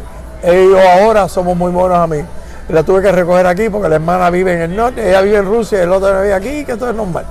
Entonces, ella y ella me decía, no voy a decir su nombre, ya llegó el espía y me hacía así en cubano aquí, tocándome con dos dedos su hombro, su hombro me hacía así, llegó el espía, espía de qué, no te equivoques, ubícate. Entonces, ya entre cubanos hablábamos así, sarcástico, pero es normal. Por ejemplo, yo hago esto con un grupo de cubanos mirándome y no me ponen ni atención. ¿Entiendes? Ahora, es normal hacerlo de toda la vida, esa manera de hablar. Entonces, cuando ellos empiezan a tener por primera vez una comunicación abierta por el internet, por la televisión, de cómo nosotros los cubanos nos expresamos, pues entonces nos ven como que nosotros estamos ya con el machete, como decimos yo, eh, o el sable en la mano pero no es así, es que la cultura de nosotros es así. Eh, ¿Por qué? Porque nosotros somos no solo las cárceles de España, ya que fuimos uno de los escalones españoles, sino somos de, las cárceles de España, sino somos también de, somos producto de, de los piratas, tú no sabes cuántos cubanos se vienen a enterar después que salen de Cuba. La cantidad de, de, enterra- de piratas enterrados. No eran cubanos a lo mejor de origen, Pero llegaron ahí. pero llegaron allí. ¿Y cuántos lugares están enterrados? ¿Cuántos, ¿Cuántas cosas que robaban del mismo México, robaban de aquí, de Norteamérica, de Sudamérica, estarán enterradas en, en territorio de la isla de Cuba, en Dominicana, en, en- en Puerto Rico? Es normal. Entonces ya te daba una agresividad que componía parte de la manera. Ahora, lo que nosotros, a diferencia, y no me lo vayas a tomar, porque cada país, ya yo dije, tiene su cultura. Pero nosotros no le decimos patrón a nadie. Nosotros decimos usualmente, increíblemente, y disculpa porque no lo vas a interpretar como alguien que venga del Caribe. Por ejemplo, un dominicano me voy hablando, un boricua me voy hablando, lo ve normal. Oye, ¿qué pasa? Oye, ubícate. ¿Qué pasa? Ven acá, niño. Tú sabes, pero eso como en México, y no me lo tomes como crítico. Patrón. ¿Patrón de qué? Eh, oye, pero tú estás sordo. Tú sabes, nosotros no le decimos patrón a nadie. Será como una expresión servil, una cosa así. Sí. escucha. Ahora, dígame Pero eso no es por Fidel, eso Sí. ha sido siempre todo. Correcto. Doña, A- a- eh, a- esa de doña, tú sabes, como subirlo de categoría mejor que tú, nunca vas a oír un cubano decirte, a menos que te lo esté diciendo, pues se está riendo de ti. Sí. Si él lo está usando por riendo, porque en el mundo cubano, dominicano y Puerto Rico, doña es como se están riendo de la corona española. Vaya, mira, acuérdate que yo te hice un cuento que yo quiero. Nosotros, y no es por malo, es cultural, el choque cultural que hay entre estas islas. Su majestad, el día que tú oigas a un cubano diciéndole a alguien que sea conde, duque, eh, infanta, diciendo a su majestad, eh, tú sabes, no quiere decir que te vaya a ser tan fuerte como lo que yo te voy a expresar ahora, pero decirle, oye rey, como hay en un video ahí, ven para que retrate esto porque después te va para España y no oiga, lo ve. oiga, mi rey. no, oiga mi rey, no. Claro, obviamente no. No. Oiga rey como si el nombre del rey de España Oiga, rey. fuera Reinaldo. ¿Cómo ha estado, rey? Eh, Sí, ¿Cómo sí. está Rey? Oye, están acabando ustedes por allá, vi las noticias. Pero tienes que verlo como no una falta de respeto, sino tienes que verlo como un choque cultural. Por eso yo creo que en España, aunque lo puedan malinterpretar aquellos que viven en el interior, los que viven en ciudades y han tenido eh, eh, conexiones a través de los siglos, los padres, los abuelos, imagínate, imagínate, imagínate, en Cuba, Puerto Rico y Dominicana, pues no lo interpretan de las maneras. eh, Niño, ¿qué pasa? Oye, estás acabando. Vaya, el concepto cultural eh, boricua, ay bendito nene, es normal. Nosotros no lo practicamos en la parte de La Habana, pero nosotros sabemos que en San Juan es normal Es normal. que lo hablen. Y decirte, eh, como hacen ustedes, que te ponen una rubia sentada en una silla, una indita con unas trenzas diciendo, no patrona, que esto, con lo otro. Es que eso no se practica. Entonces tú sabes, tú le miras a la jefa tuya y le dices, oye, pero tú no oíste lo que yo te dije, ¿ok? Porque yo te dije a ti esto. Y entonces pone, le- eh, entonces la patrona te escucha, pero no se enoja contigo, no lo ve como una falta de respeto. ¿Tú entiendes? Porque es normal que tú hables así. Dos preguntas más antes de que hagamos este wrap-up, doctor, que tenemos que hacer ya el wrap-up del programa. Un poquito volviendo a la parte del sistema de Cuba. Si hubiese algo que resaltar que haya sido bueno, obviamente dentro de ese estado fallido que hablamos o ese sistema fallido, ¿qué habría que resaltar que ha sido bueno?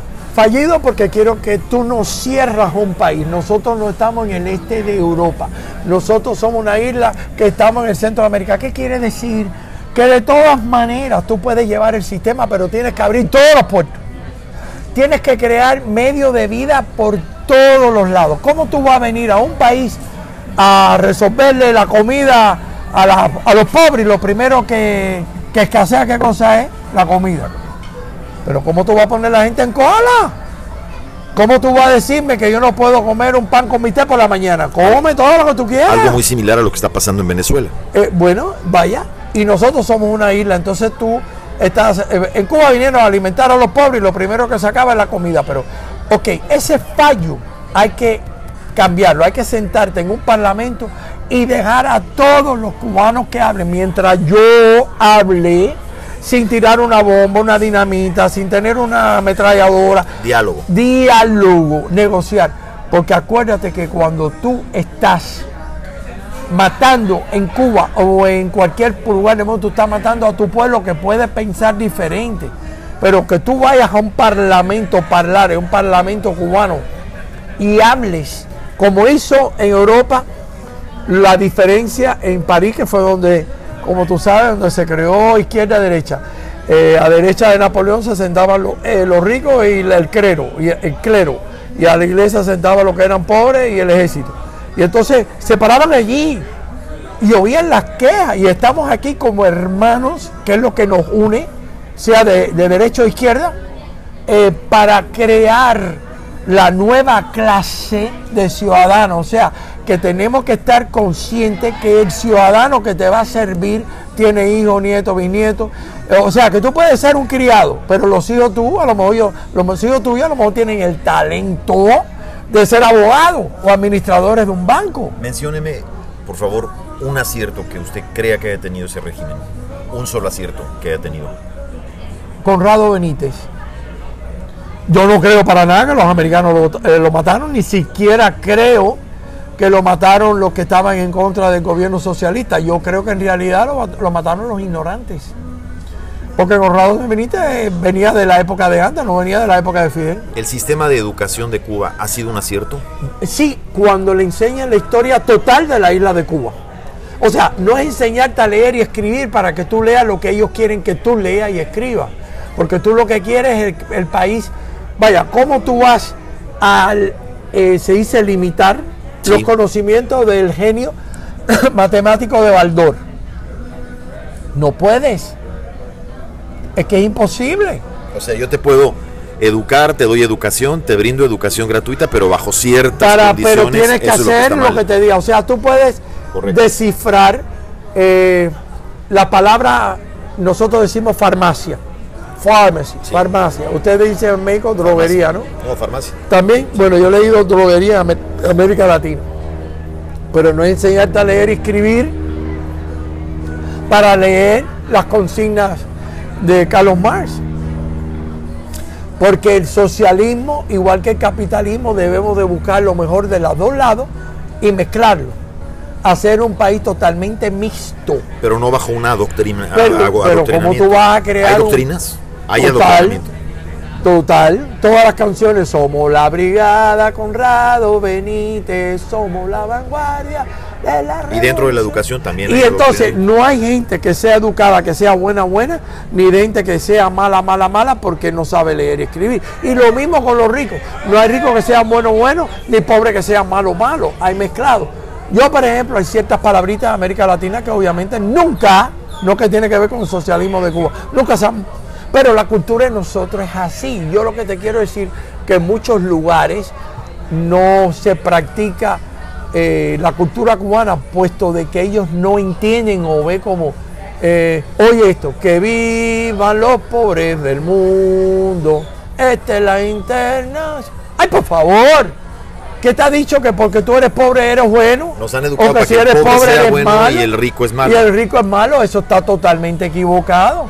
Yo conozco muchas personas muy caritativas que han nacido en gobierno total, eh, en familias ricas, que se bajan del trono y van al pueblo y se mezclan con el pueblo. Pero ¿qué pasa, niño? que tú necesitas? No, que mira, lo único que necesitamos es, en vez de regalarte un par de zapatos, crear una fábrica de zapatos. De regalarte un plato de comida un día, crear salones para dar comida. Entonces, ¿tú me entiendes? Crear los medios para creación de... Generar riqueza, de- generar de- empleo, generar. generar riqueza y empleo Última- para la última No pregunta, es quitarle a los ricos lo que tienen, No. es subir la clase pobre a la clase media. Correcto. Es, no es bajarla de arriba, es subirla No, de abajo. eso fue un error. Correcto. Tenemos que, que llevar la clase totalmente humilde a la clase media. Es correcto. Es Mira, este muchacho que nos atendió aquí en este En restaurante. este café. ¿eh? ¿Sabe leer y escribir? Claro, vive en un país donde le puede brindar una oportunidad de crecer y desarrollarse. Eh, exacto, vive. Tú tienes que, la obligación tuya ciudadana es eh, no solo eh, educar académicamente, fíjate, academia, nosotros los cubanos tenemos academia, lo que no tenemos educación. vaya, educación me refiero a decir, ay señor, perdone. Oye, niño, rápido, porque estoy apurado. Tú sabes, eso es diferente. Así, oye, me estoy, perdone, señor, estoy apurado. Entonces, el cubano no te habla así. Ahora, de que haya muchos tipos de cubanos que te digan, ay, no estoy de acuerdo. Oye, pero estoy hablando en términos generales. Oye, estoy, óyeme, por ustedes en este aeropuerto se demoran como locos, tú sabes. Eso no lo pueden entender en América Latina porque nosotros tenemos una cultura que es normal en un aeropuerto. ¿Verdad que cuál es la demora? Oye, caballero, ahorita se va el avión y todo. Eso es normal por la cultura. El código. Por eso yo creo que en el caso de nosotros, yo te dije, que el cubano se, segrega, hace una segregación de cubanos. Por ejemplo, tú no puedes entender que un cubano que sea de la raza negra vive en barrios negros americanos. Pero ven acá, Pepe, que tú estás viviendo allí, pero si aquí hay una. Y, lo ves normal. Tú sabes. ¿Por qué? Porque tú no vas a una fiesta de cubanos blancos donde no haya cuatro negros metiendo la perorata. Es normal. Entonces viene, ven acá, Paca, ¿dónde tú compraste Ay, pero esto te quedó delicioso, pero ¿qué te hiciste? No, pues mira, los frijoles tú le echas un poquitico de. Es normal de toda la vida. Entonces los problemas sociales de nosotros era la influencia americana. Ok, la influencia americana de tener las Sears, de tener el primer carro que rodó, el primer televisor en colores, de tener... Ok, eso es lo que llamaba imperialismo y eso era totalmente una ignorancia. Última pregunta, doctor Roth, por favor. Estamos por entrar en una etapa de elecciones acá en Estados Unidos y se ha hablado mucho de un candidato particularmente que ha estado en el spotlight, digamos, por sus ideas y por sus discursos, que es Bernie Sanders. ¿Cuál es la diferencia de un socialismo? Porque Bernie se declara abiertamente socialista, pero no estamos hablando de un socialismo igual que el socialismo que... De Cuba, no. Exactamente. No, porque obviamente existe miedo, existe preocupación. Bueno, yo soy demócrata. Yo soy demócrata del año 68. Yo mismo te estoy diciendo que el sistema socialista o marxista no sirve, punto. Y eso no te lo estoy diciendo yo. Hay un personaje que tenía un programa muy popular en América Latina por casi 30 años, que cuando tenía cámara viajera me lo encontré en Europa del Este, y cuando rompieron el muro de Alemania, los mismos soldados saltaban de un lado. Aquí, salen soldados de Cuba en bote. Cuando se van huyendo de Cuba, vienen en bote para acá. Pero eso, te voy a decir una cosa, en este caso pasó por el sistema social de Cuba, pero siempre ha sido, no es nada nuevo. Lo que ha sido más incrementado, se dice, porque quien vive en Cuba con, todas las limitaciones que tú, que tú tienes. En, Europa, con, eh, eh, tú sabes, eh, eran martillos caseros. Tú sabes que la cocina de tu casa, donde tú cocinas, se convierte en el taller popular. Ahí tú haces la bujía de los carros, inventa la esto, inventa lo otro, inventa cómo hacer un cable para traer la luz a tu casa. Tú te vuelves muy activo y te vuelves eh, eh, ingeniero de muchas cosas. O sea, tú no solo cocinas comida, sino cocinas y para eso haces hasta la cocina de tu casa. Siempre terminas robando la... y ellos lo saben. Ellos cuando me refiero, el gobierno lo sabe que tú robas la electricidad en Cuba, por ejemplo y en el este de Europa. ¿Cómo tú vas a ir de un lado del muro en Berlín y todo esto está alumbrado? Y cuando cruzas Checkpoint Charlie llegas a Alemania socialista y hay un bombillito. Pero eso es más consecuencia de la administración de los Totalmente de la que de una ideología. Es decir, el socialismo no está peleado con, generar empleos. Pero cuando tú has visto que nada que esté escrito por los socialistas? Nunca. Eh, eh, eh, mira, el problema es mejorar la calidad de vida del pueblo no hacerlo más miserable. Tú no me vas a decir a mí que tú llegas a Cuba, ¿verdad? Porque estamos en América y es el país que más se habla. Y entonces tú llegas a lugares turistas y es equivalente a lo que tú ves en Estados Unidos. Pero donde vive el pueblo que tú nunca vas y visitas, está todo desbaratado. Por ejemplo, la casa de mi padre. Mi padre es nieto de un francés. Si mi abuelo se levanta de la tumba, le da un ataque. Porque aquello parece una postal bíblica. Todo desbaratado. Se cayó un se cayó un, balcón y está en el piso. Pero podemos concluir, doctor, que obviamente, aun cuando Bernie Sanders, un candidato como Bernie Sanders lo plantea, Nunca, nunca podríamos tener un modelo social. Ah, no, no, en Estados Unidos no, para nada. No, imposible, correcto. No, yo creo que aquí te pudiera dar la respuesta, pero no quiero complicarme con el resto de la humanidad de lo que yo te pudiera decir. Pero estamos hablando de la En este caso, yo soy demócrata, yo sé lo que le dice un runaway democrat, porque yo no estoy de acuerdo con algunas de las cosas. Primero, esa cantidad de, de demócratas postulados para un partido político, por favor porque tú te tienes que concentrar. Esa, esa batalla, yo vi el debate, me tocó ver el último debate y vi cómo se hacían pedazos materialmente.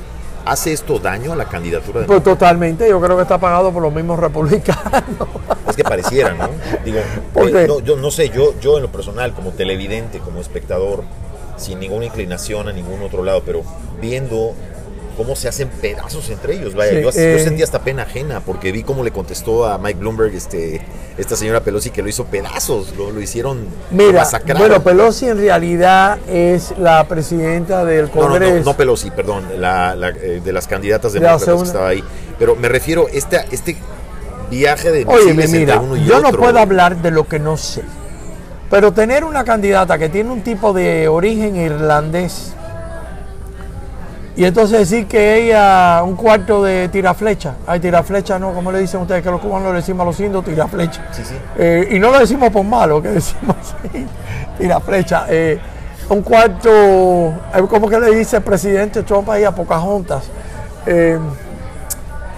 indígena, los nativos Ay, por favor, mírale el físico y los huesos de la cara, a ver si tú, el que sepa de antropología física, sabe que eso. Por eso mi pregunta es: ¿se extremó el ataque entre uno y otro? Es decir, ¿se, exageró un poco. Total, porque él, como cualquiera, tiene derecho de, de querer ser el, eh, de ser el candidato del partido, pero lo que no creo que tú tienes que insultar a nadie. Yo creo que esas son cosas que deberían de ser prohibidas en los dos partidos políticos. Tú sabes, ahora que tú expongas las ideas tuyas, tu plataforma política, sin tener que insultar a nadie, ya obviamente eh, eso pasa en los dos partidos, no en, no en el partido eh, de un lado o un partido en el otro. Yo no creo que, por ejemplo, de vaya un gobierno tipo eh, este que está en Venezuela, ¿cómo se llama? Funciona, no, no creo que funcione obviamente no, funcionaría no crea. Y, eh, pues, y, está, y, vaya, lo que si nosotros estamos en contra de las dictaduras, ¿cómo vamos a provocar un sistema que provoca la dictadura del proletariado? Vaya, the, uh, eh, proletarian dictatorship, proletariado, no sé si en el resto del mundo sí, sí, se entiende. ¿saben? Se entiende. Vaya, obviamente, es dictadura lo que no queremos tener.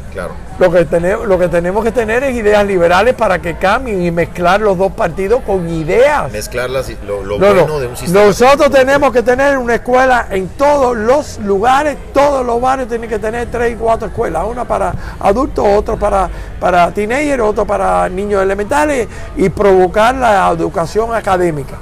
Una vez más te digo, y perdona por aquellos cubanos que no van a estar de acuerdo conmigo, los cubanos tenemos academia, lo que tenemos educación. Usualmente es normal que nosotros hablamos así.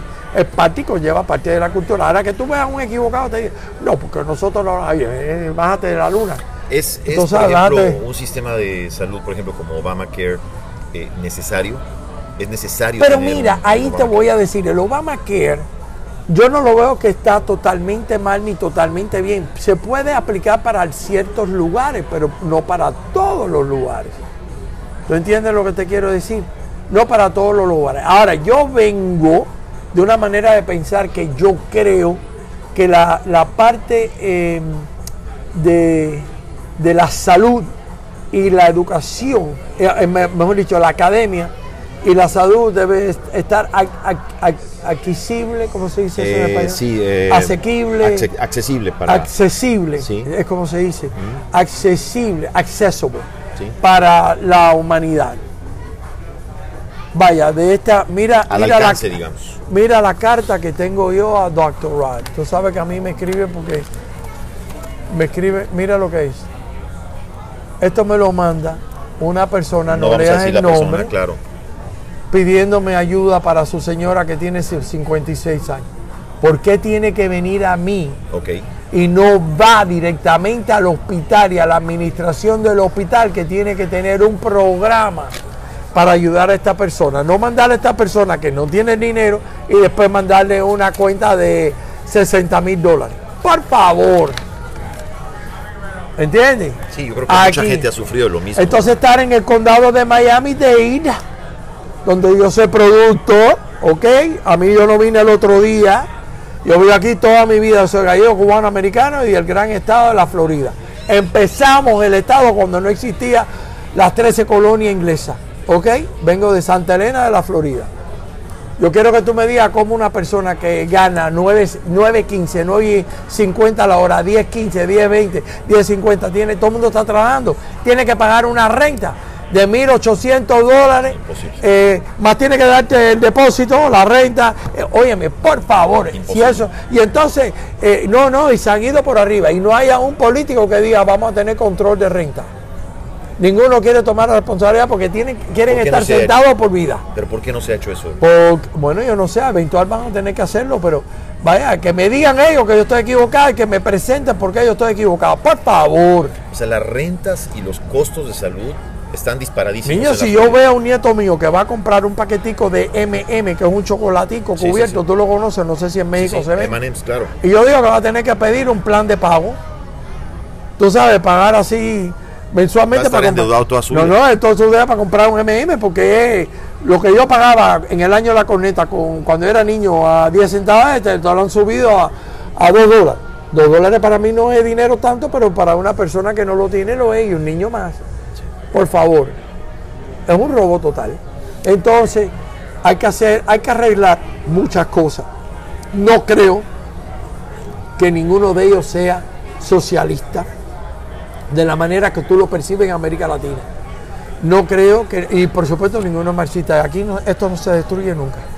Nosotros no tenemos el amén, aleluya que tienen ustedes en América Latina, perdóname. Sí, sí. Pero son países hace, you que no tienen nada que ver con España hoy, pero le dan seguimiento a la monarquía española, por razones que yo no sé. Y por alguna razón en América Latina tenemos ese sentimiento de... Monárquico. monárquico, especie como de patriarcado. Muchacho. oye, vaya, a una persona que esté, una, una persona, oye, lo he visto en un país de América Latina, lo he visto en el alto, tú sabes, ya se me, se me sale lo las raíces revolucionarias. Si ponemos ese líder como en un estandarte, como en un pedestal. Vaya, oír a esta gente que están limpiando un banco y pasa el presidente del banco que no mira a nadie. ¿Ok? Y le dicen buenos días y se queda mirando y no lo saluda.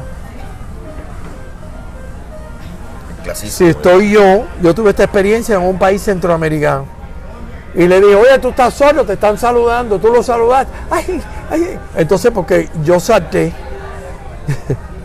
te están saludando, tú estás sordo.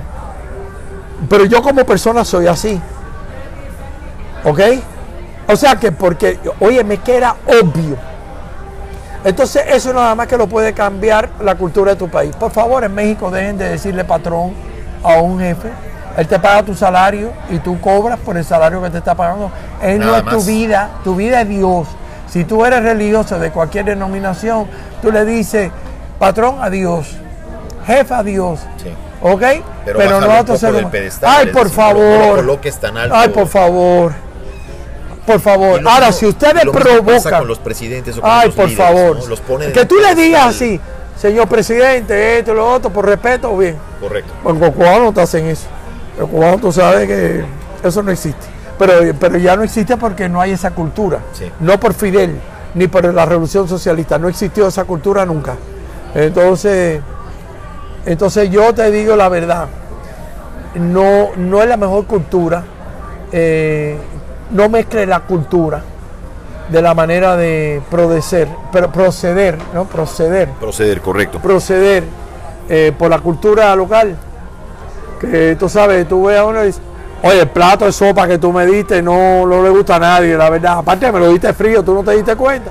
A una manera, por favor, eh, la comida está un poquito fría, el cubano Entonces tú tienes que cambiar, dejar de ser, eh, de mirar la cultura cubana, que no es la cultura de ellos, por, em, por la, el, vaya, com- compartirlo como si fuera una clase social porque no lo es. La cultura de un país es diferente a lo que es el gobierno. Yo mismo te acabo de decir, el yerno de Carlos Marx por 43 años, Pablo Lafargue de la ciudad de Santiago, de lo que es hoy la República de Cuba, médico. ¿Quién habla de él en Cuba? Nadie. El cubano falta de cultura, no es que no sepa leer y escribir, está alfabetizado, pero no tiene cultura, no sabe quién es Pablo Lafargue. Y entonces yo le digo siempre a nivel cubano para que me entiendan, le digo, ven acá, casi gente, tú no sabes que, y ustedes no dicen casi gente, eso No, sí, no. No, no, no. pero nosotros sí. Casi gente, ven acá, de que- en qué mundo tú vives, tú no sabes quién es. Pero cuando tú hablas así, en, en cubano, ellos no lo ven a mal. Porque eso es, la, eso es normal.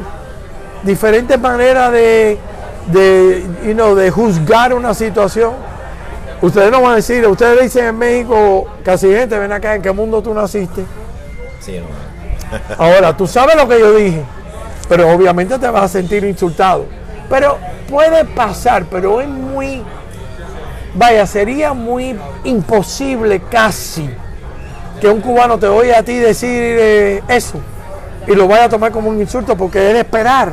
Como yo tenía a la gordita que me servía el café en Moscú y me decía, ven acá, eh, ahí llegó el, el espía, ¿cuál es el problema? Y yo decía, oye, ubícate, no te... Y entonces es normal.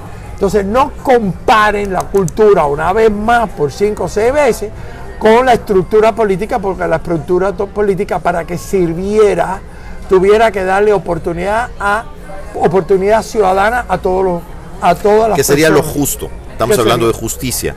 Que todo el mundo tenga las mismas Esa- oportunidades. eso que tú etcétera, ves etcétera. ahora que empieza a surgir en Rusia, Sí. de ser socialista para llegar al comunismo, no, porque nosotros en realidad, tú tienes un parlamento en Estados Unidos, en esta casa, la Sena- la Sen- el Senado y el Congreso, que funciona mucho a lo que los mismos socialistas de Rusia, no hay que ser socialista para llegar a la etapa comunista. Ay, por favor, el Congreso americano vino Nancy Pelosi y le rompió en la cara al presidente lo que estaba leyendo. Sí.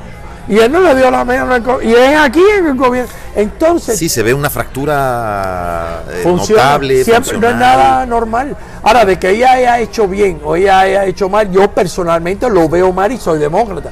¿Por qué? Porque tú tienes que darle un respeto al que Sí, no- corre no, el no país. se puede perder la, la diplomacia. la y- diplomacia. ¿Por qué? Correcto. Porque ahí tú no estás Podrá haber confrontación de ideas, pero no pero ¿por qué? Porque tú quieres darle a la nueva generación un respeto mortal de lo que son las instituciones. Ahora, legalmente sí lo puede hacer y legalmente lo hizo. Ahora, de que tú lo veas incorrecta, la ética, el protocolo. Es cu- sí, tiene, y yo creo que hay mucho respeto que tú tienes que hacer. Ahora, legalmente está hecho.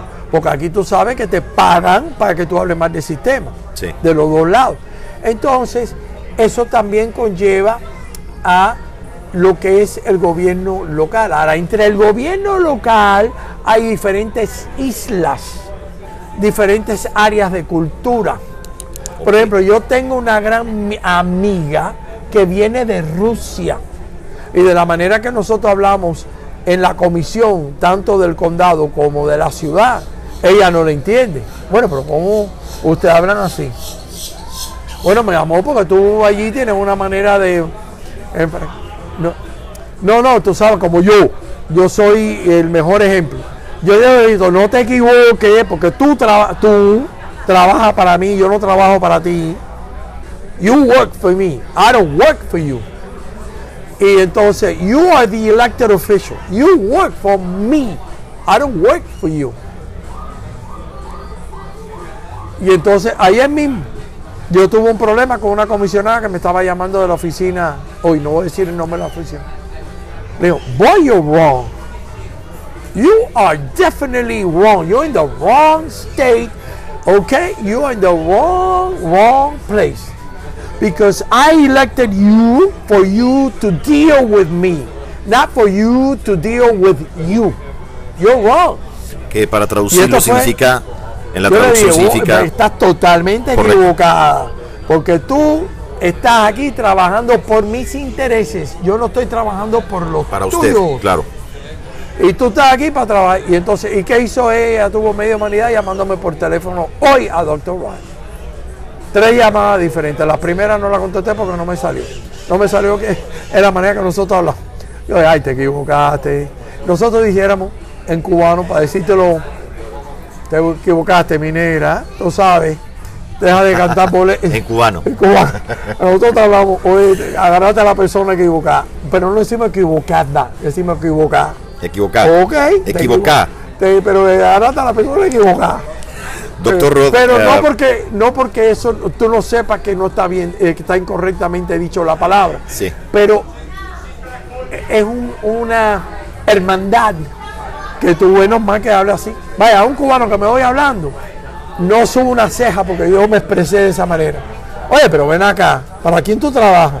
Oye, pero tú estás equivocado. Claro. Entonces tiene que darle esa sazón y esa musicalidad. Mira, un señor que es el historiador de La Habana me hace una pregunta. Imagínate, estamos hablando en España, en un palacio de un monarca, eh, y él me habla a mí y me dice, muy fino a nivel cubano, y, ¿y hay algún cubano en la sala? Y yo levanto mi mano. ¿Y usted de qué par? Una RL. Par. Y yo lo oigo. Y entonces yo le digo, y entonces el único que dijo, oye, eres tremendo cubanazo, porque metiste la RL, que era difícil no escucharlo. Una R, tú sabes, R, Sí, sí, sí. con una L. Y entonces yo le digo, yo vengo de la ciudad más grande de Cuba. Y me dice, ¿usted viene de La Habana? Y le digo, no, yo vengo de eh, Miami-Dade County. Santa Elena de la Florida, oye. Y usted puede citar eh, el primer cubañol que se puede poner, vaya, me estaba haciendo preguntas porque él, él tiene que ver con la historia de, de la ciudad de La Habana. Eh, eh, está en ese movimiento, para no decir nombre y no complicar nada. Y yo digo, yo y todos los que tenemos cultura, Tristán de la Luna salió de Guanabacoa, que es un centro que lo usan, eh, lo usaron hace eh, dos siglos y pico atrás, cuando la infiltración eh, de, lo- de los eh, eh, esclavos africanos y lo agarró, pero en realidad es un centro indígena. Los guanatajay, o sea, Guanabacoa, Guanajay, Guanabo, todo lo que viene de los indios guana, guana. Salió de ahí, fue a Veracruz, México, que es una ciudad muy cubana, no cubana por país o por eso, sino por- de imperio español. Se ubicaban en Cuba y de ahí salían a la ciudad más cubana de México, que es Veracruz, me- el cubano, tú sabes que en Veracruz el cubano es normal. Sí, es normal, muy normal. Es normal. De hecho, Veracruz parece Cuba. Veracruz está en México, Sí, sí. pero cuando tú eres cubano y vas a Veracruz, tú dices, caballero, ¿qué es esto? Es una extensión. Es una extensión. Como que se partió y un Y pedazo era- quedó de este lado. ¿no? eh, eh, es normal.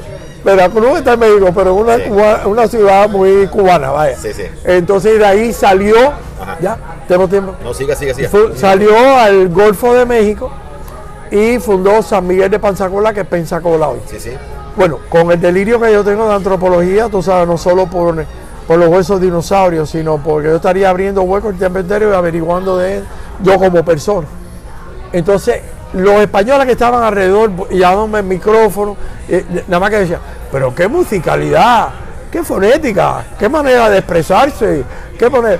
Y es lógico, tú vas con una delegación mexicana y a la vez que tú hablas mexicano te van a felicitar por eso. Yo iba con una delegación cubana de Santa Elena de la Florida. Bueno, eh, doctor Roth, la verdad es que ha sido un placer hablar con usted. Siempre hay mucho de qué hablar, Sí. pero seguiremos haciendo más capítulos porque a nuestro Claro. público siempre le interesa. Yo le quiero agradecer muchísimo eh, el tiempo, la charla que tuvimos. Siempre nos Dilo en cubano, dilo en cubano ahora. Eh, le- Niño, gracias. niño, gracias. No, pero tienes que decir, niño, Niño. gracias, porque acabé con el tiempo tuyo, ¿ok? Y tienes que dar el ok, pero lo que es al estilo cubano, no es lo que es americano. Que esa palabra es muy normal en Cuba, en, Sí. en- en Cuba, entonces, Sí, sí. muy normal en decir en Cuba. Bueno, amigos, pues como ustedes pueden ver, siempre hay mucho de qué platicar con el doctor Rod. Eh, yo le quiero agradecer muchísimo al doctor Rod de parte de todo el equipo de Juntos pero no revueltos. Gracias por habernos escuchado en este programa. Seguramente seguiremos este, hablando mucho más con él. Y por el día de hoy, eh, gracias a usted, doctor Rod, por el tiempo. Gracias a ustedes que nos escuchan y hasta pronto.